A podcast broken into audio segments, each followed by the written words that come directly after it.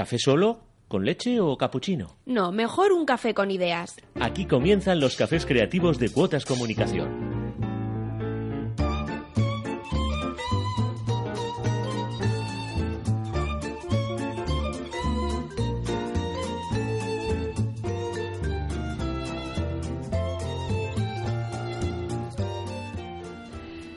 Buenos días y bienvenidos a un nuevo programa de los cafés creativos de Cuotas Comunicación. Un café que hoy realmente es un poco más amargo, podemos decir es muy amargo y bastante más triste, eh, porque como sabrán hace unos días nos dejó Ricardo Pereda, presidente de DIRCO Maragón. Y bueno, pues eh, la verdad es que eh, estar hoy aquí ante este micrófono pues tiene eh, viene acompañado de muchísimos recuerdos.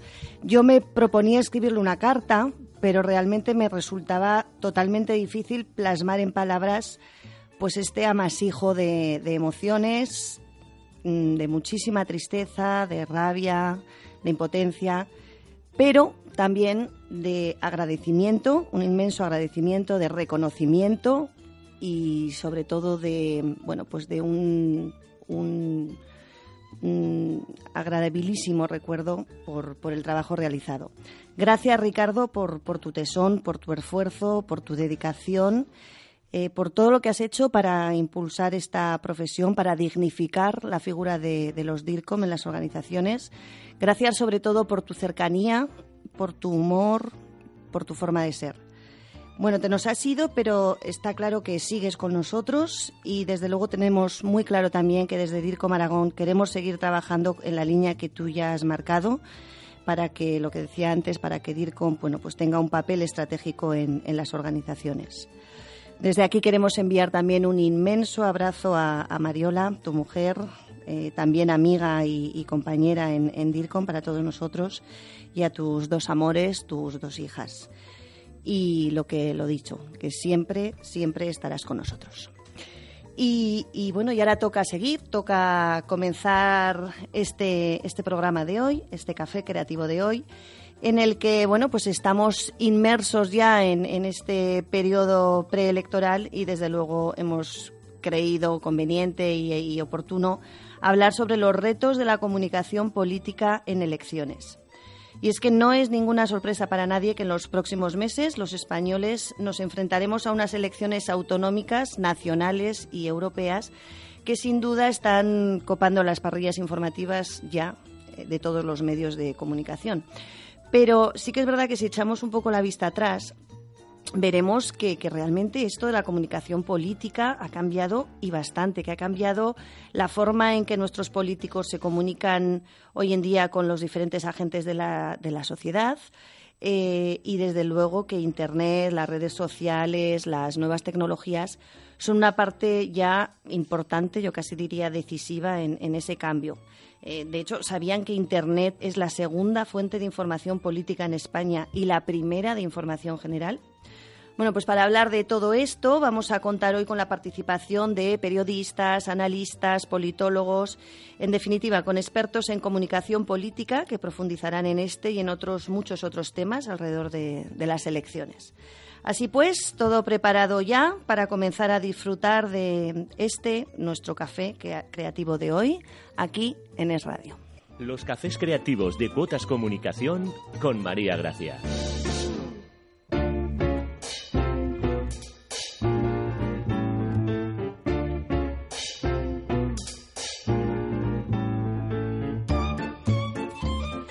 Como les decía, nuestros invitados de hoy vienen a hablarnos de los retos de, la comunicación política en elecciones y para ello contamos con la participación de, tengo aquí a, a mi derecha a Pepe Verón, eh, Pepe Biberón, que es vicedecano del área de comunicación e investigador del Grupo Comunicación, Periodismo, Política y Ciudadanía de la, de la Universidad San Jorge. Buenos días. Buenos días. Y socio de IRCOM, me sumo a tu agradecimiento a Ricardo también. Efectivamente. De su recuerdo. Compañero en DIRCOM también. Eh, nos acompaña también Carmen Lumbierres, que es politóloga, es presidenta del Observatorio Aragonés de la Comunicación Social y profesora de la UNED. Bienvenida, Carmen. Muy buenos días, María.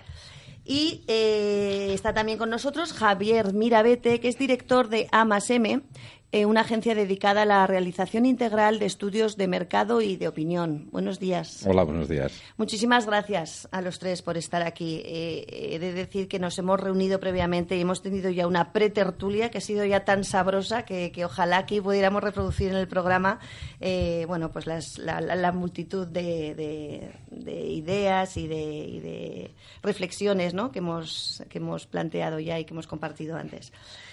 Bueno, eh, los medios de comunicación, eh, es obvio, desempeñan un papel fundamental en el funcionamiento del sistema democrático, especialmente durante una campaña electoral como la que ahora ya tenemos aquí encima, ¿no?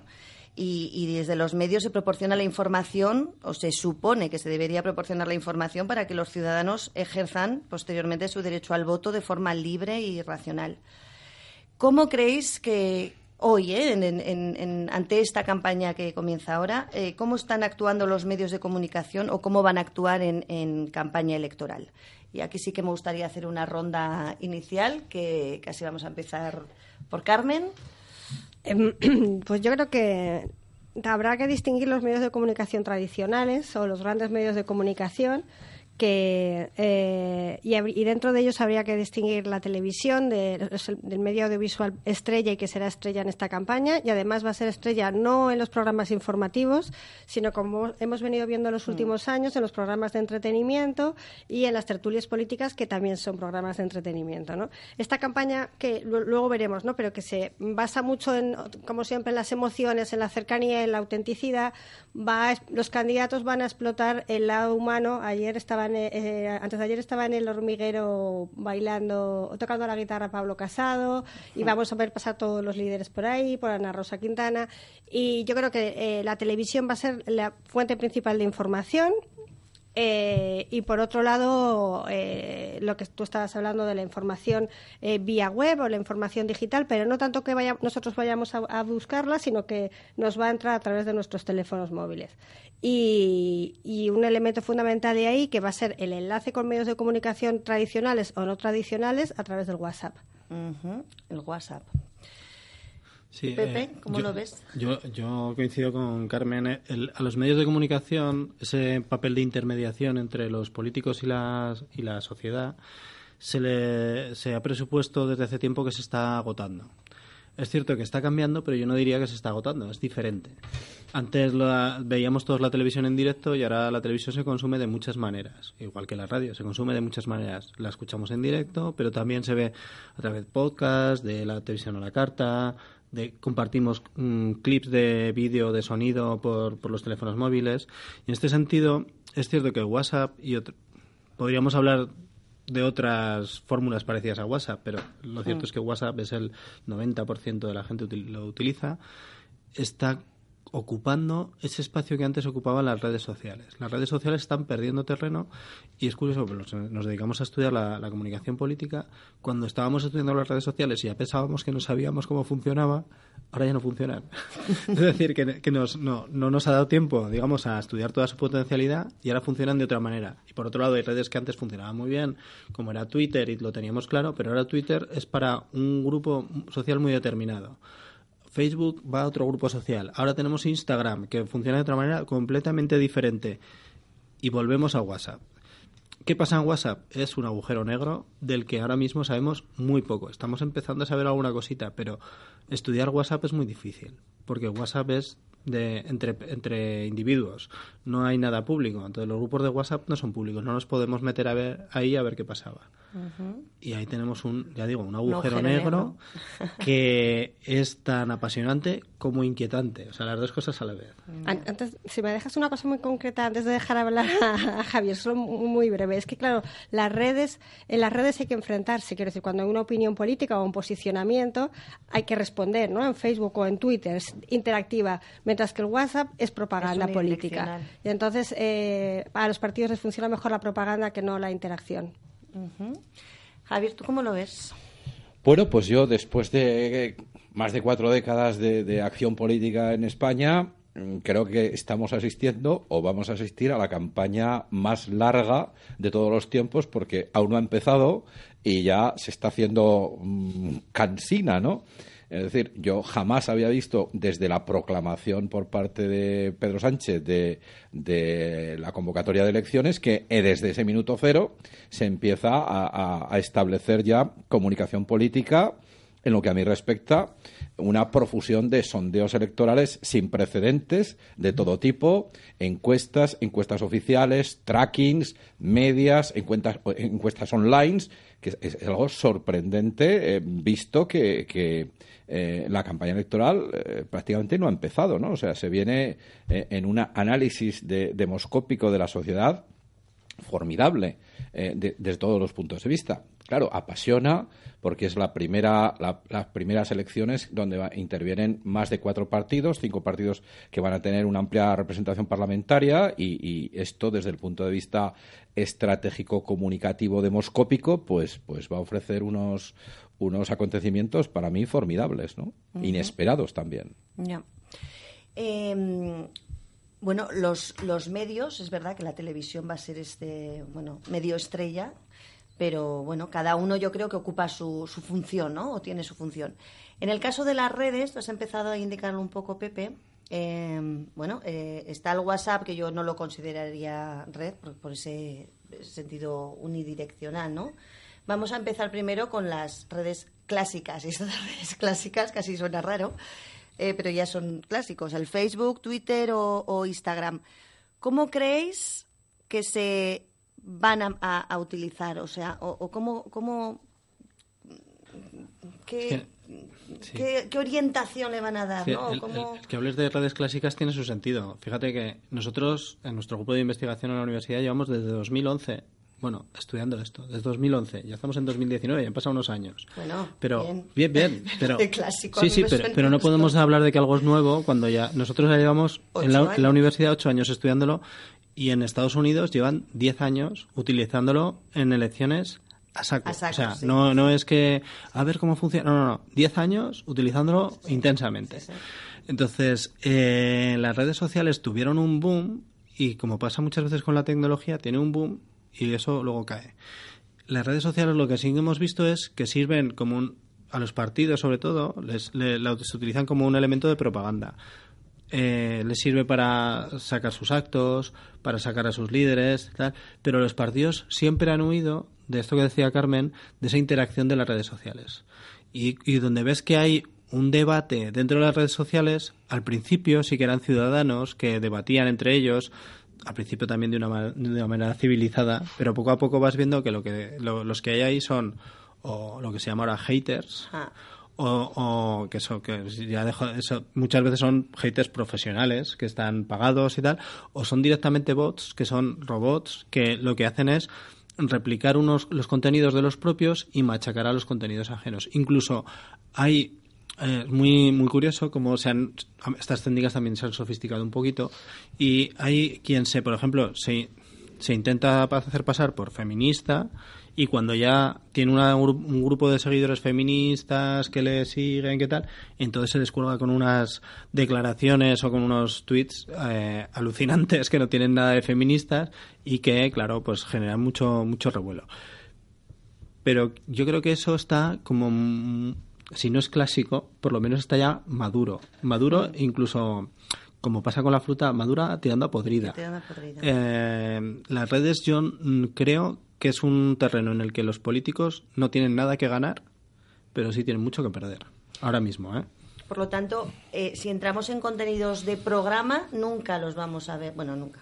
Eh, eh, no se va a utilizar una herramienta como redes, se, utilizará. los, los, programas, y de esto a lo mejor Carmen sabe más o tiene más idea de esto, los programas tienden a desaparecer. Los programas electorales hace ya años, pero tienden a, no tener ninguna importancia. Ahora estamos hablando no de programas, estamos hablando de líderes. Y más allá de los líderes, no hay programas, no hay ideas y empieza a haber poco partido, poco partido político, me refiero. Sí, es que es eso, es que lo hablábamos antes, ¿no? Que los partidos políticos se están convirtiendo en gabinetes de apoyo al líder elegido por el proceso que haya sido, ¿no? Y es verdad que no hay cada vez hay menos programas. la, única visión, la única versión, ya le diré, la última versión que vimos de programa fue aquel modelo IKEA de, de Podemos en la legislatura pasada, que se alejó de los programas tradicionales e hizo un un folleto tipo IKEA y lo que vemos ahora de programas son pues capturas de imágenes para hacer la promoción en redes que decimos de nada de una frase con la, con la imagen del líder, campañas o sea, lemas cortos que llegan a, que lleguen a la emoción y que sean sencillos porque esa es la base de toda la campaña. Pero lo que parece que ahora está cambiando, como decía bien Pepe, es que lo que se busca no es el apoyo de tus afines en las redes, sino lo que se llama la, la segmentación negativa. O sea, conseguir ir a aquellos que sabes que no te van a votar para eh, intentar eh, espolear el movimiento para que o bien participen o bien para que dejen de participar. O sea, la campaña no tanto en los tuyos, sino, sino en los Bloquear al contrario, ¿no? Sí. Sí. Yo, creo que, con respecto a esto, la, decisión a la hora de, emitir el voto se retrasa cada vez más. Eh, el indeciso, em, lejos de disminuir conforme se acerca el día de las elecciones, aumenta. Esto, eh, añadido a que eh, la decisión es cada vez menos ideológica y más emocional, hace que la demagogia pueda acampar a sus anchas, los mensajes, como dice Pepe, sean más vacíos, sean más em, em, tipo guerra de guerrillas, donde, donde los memes, eh, los tweets, eh, la, información sea banal, incluso divertida o, como dice Carmen, em, negativa con respecto al, al, partido que no quieres votar y por extensión apoyarte en el que quieres votar. ¿no? Nosotros sí que hemos estudiado que el componente ideológico, efectivamente, por supuesto, el programa electoral ha desaparecido. Los días que llevamos de pre-campaña creo que nadie ha dado, en mi aspecto empresarial, yo no he recibido ningún input que afecte a mi parte de negocio y que eh, todos los mensajes son referidos a escala demagógica, ¿no?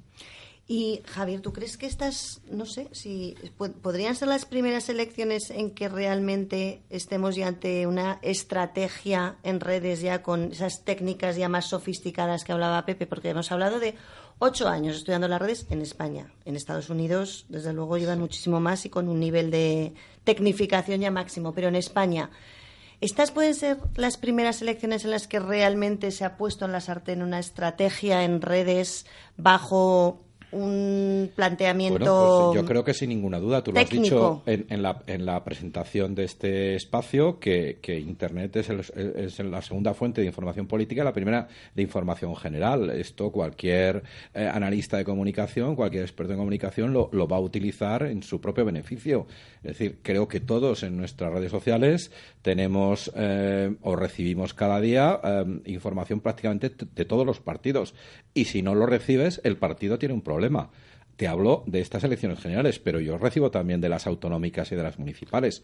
Ya no solo directamente del partido o de los candidatos, sino de muchos de sus seguidores o de amigos tuyos que, que siguen a esos partidos y que durante dos meses están realmente, no voy a decir molestando, ¿verdad? Pero sí ocupando un vacío de tu amistad en la red social por puro interés político, ¿no? Son especie, no, no son los propios bots que dice Pepe, pero son unos trolls que, que están bombardeándote con consignas de partido. Yo creo que es igual que ocurrió en las últimas elecciones norteamericanas, que fue el, el inicio de, de, la guerra mediática comunicativa electoral a través de las redes van a ser las primeras en España, bajo mi punto de vista sin ninguna duda. ¿eh?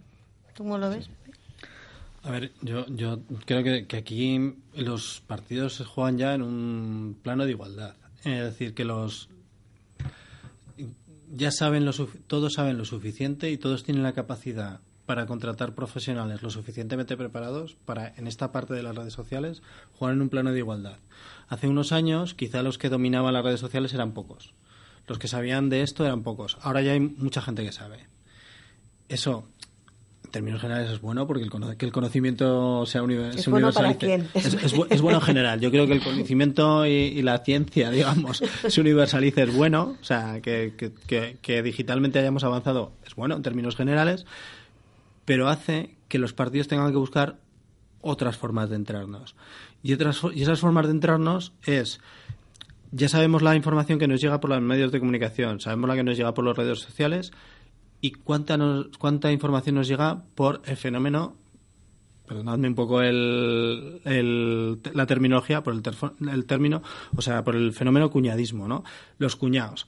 Con cuñados no quiere decir los cuñados, es decir, yo tengo mi cuñado, al que aprecio mucho, pero, pero cuñado me refiero con el, el padre del grupo del colegio que pone no sé qué. ¿Grupo de WhatsApp? El grupo de WhatsApp de, de mis primos, de, o de los de que sea, mis primos los quiero mucho también a todos.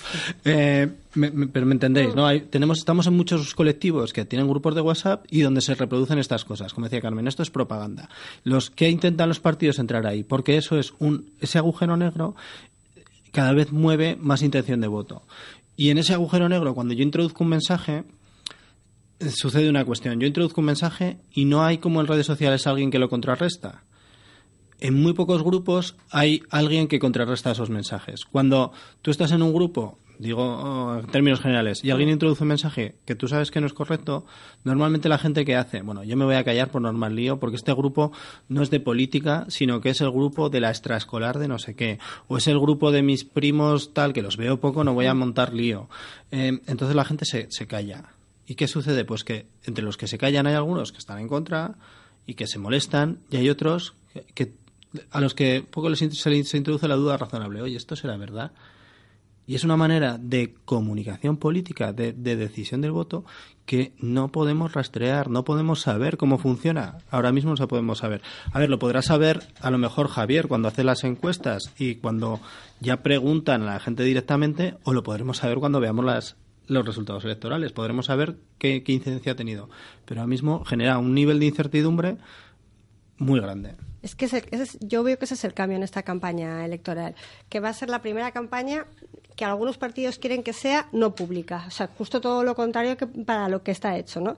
Y yo creo que además la entrada de Vox en el panorama eh, ha revolucionado por completo la manera de comunicación política, no tanto por Vox en sí mismo, que tiene, tiene esta, estrategia clara como en Estados Unidos, sino porque la han copiado el resto de los partidos políticos, ¿no? Entonces, eh, que, que sea cuanto menos público mejor, para lo que dice Pepe, para que influya, pero que no tengas que contestar al mensaje, pero algo va calando si te mandan memes a tu grupo de WhatsApp constantemente sobre eh, un líder político o sobre ha dicho eh, el mensaje que haya dicho, algunas dudas sobre eso levantan, ¿no? Y eso unido a lo que contaba Javier antes, que la movilización política antes era lo que se llamaba de brotes verdes, de, los voluntarios que repiten por su mm, convicción o por su entusiasmo los líderes, los mm, los eslóganes repetidos de los partidos una y otra vez, esos son de abajo arriba, pero es que ahora vemos, como también decían ellos, que ahora se está haciendo a través de bots o de los propios partidos políticos que ya tienen este grado de conocimiento y tecnología para hacer lo que se llama astrosurf,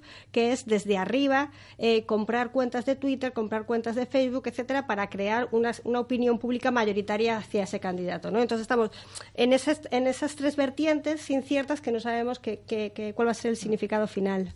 De todas formas, lo que sí que creo es que, eh, poniéndonos ya desde el punto de vista de comunicadores, eh, después de estas elecciones ya se va a estudiar eh, los procesos que se están aplicando ya en estas elecciones. Quiero decir, en eh, y, insistiendo en la idea de que van a ser las primeras elecciones. Incluso yo creo que son las primeras elecciones donde se han puesto de acuerdo todos los partidos políticos para no utilizar en redes sociales determinados temas, por ejemplo, la inmigración, mm. que no sea un arma arrojadiza muy lábil, muy escurridiza, ¿eh? y que puede crear una gran problemática social en cuanto a odio, homofobia, en fin, yo, yo creo que son temas que, los propios partidos conscientes del juego sucio que pueden plantear, que lo van a plantear, han hecho un pacto previo para no tocar determinados temas. Incluso creo que Facebook se puso en contacto con los partidos políticos para ver el uso que se iba a hacer de la red que a mí eso me parece también muy interesante por parte de, del soporte, en este caso como, como directores de com, nos interesa ver el posicionamiento del soporte, ¿no? Es decir, respetemos las reglas del juego porque si no nos cargamos la red, ¿no? Yo creo que lo que dice Javier es fundamental de cara a lo, porque esto, esto denota que hay unos efectos secundarios de toda esta forma de comunicación que son imprevisibles. Y son imprevisibles no por lo bueno, sino precisamente, sino por lo, el daño que puede hacer a la sociedad. Correcto volvemos a que en las redes sociales, ahora ha comentado Javier el caso de Facebook, podemos tener un cierto control. Podemos decirle a Facebook que es una empresa, oye, echa una mano con esto. Pero ¿qué le vas a decir en WhatsApp? Oye, ¿Qué le dices a tu cuñado? controla, controla lo que se dice en WhatsApp. WhatsApp te dirá, oye, la gente habla de lo que quiere. Es como si tú llamas por teléfono. tú, Facebook, el Esto soporte es, esto es. te lo ofrecen ellos, ¿no? Esto es. Sí, sí, es así. De todas formas da un poco de vértigo, ¿eh? ¿No os pasa? Eh, Sí. Da un poquito de Es que, vértigo. es que la, la libertad a veces es complicada. Sí, Bueno, yo creo que a el soporte, ¿no? Los que somos un poco veteranos de aquellas campañas de la pegada de carteles que ya solo queda en- inicialmente la foto, ¿eh? Ese cartel que ahora es electrónico, el, el megáfono eh, adherido en los coches, incluso los mítines en plazas de toros y en, y en estadios de fútbol, pues ha sido sustituido por mítines en pequeñas, en pequeños salones, en, en- y la comunicación, pues ha de adaptarse al tiempo, ¿no? En fin, eh, yo creo que tendremos que quedar después de esa pegada de carteles o después de las elecciones para analizar todo esto. Ya sabía yo que este programa se nos iba a quedar corto, porque esto da y para mucho. Pero bueno, no tenemos más tiempo, terminamos aquí y nos despedimos de nuestros invitados eh, por hoy, pero bueno, solo hasta el próximo mes que llegaremos con nuevos temas. Así que muchísimas gracias por escucharnos. Hasta pronto.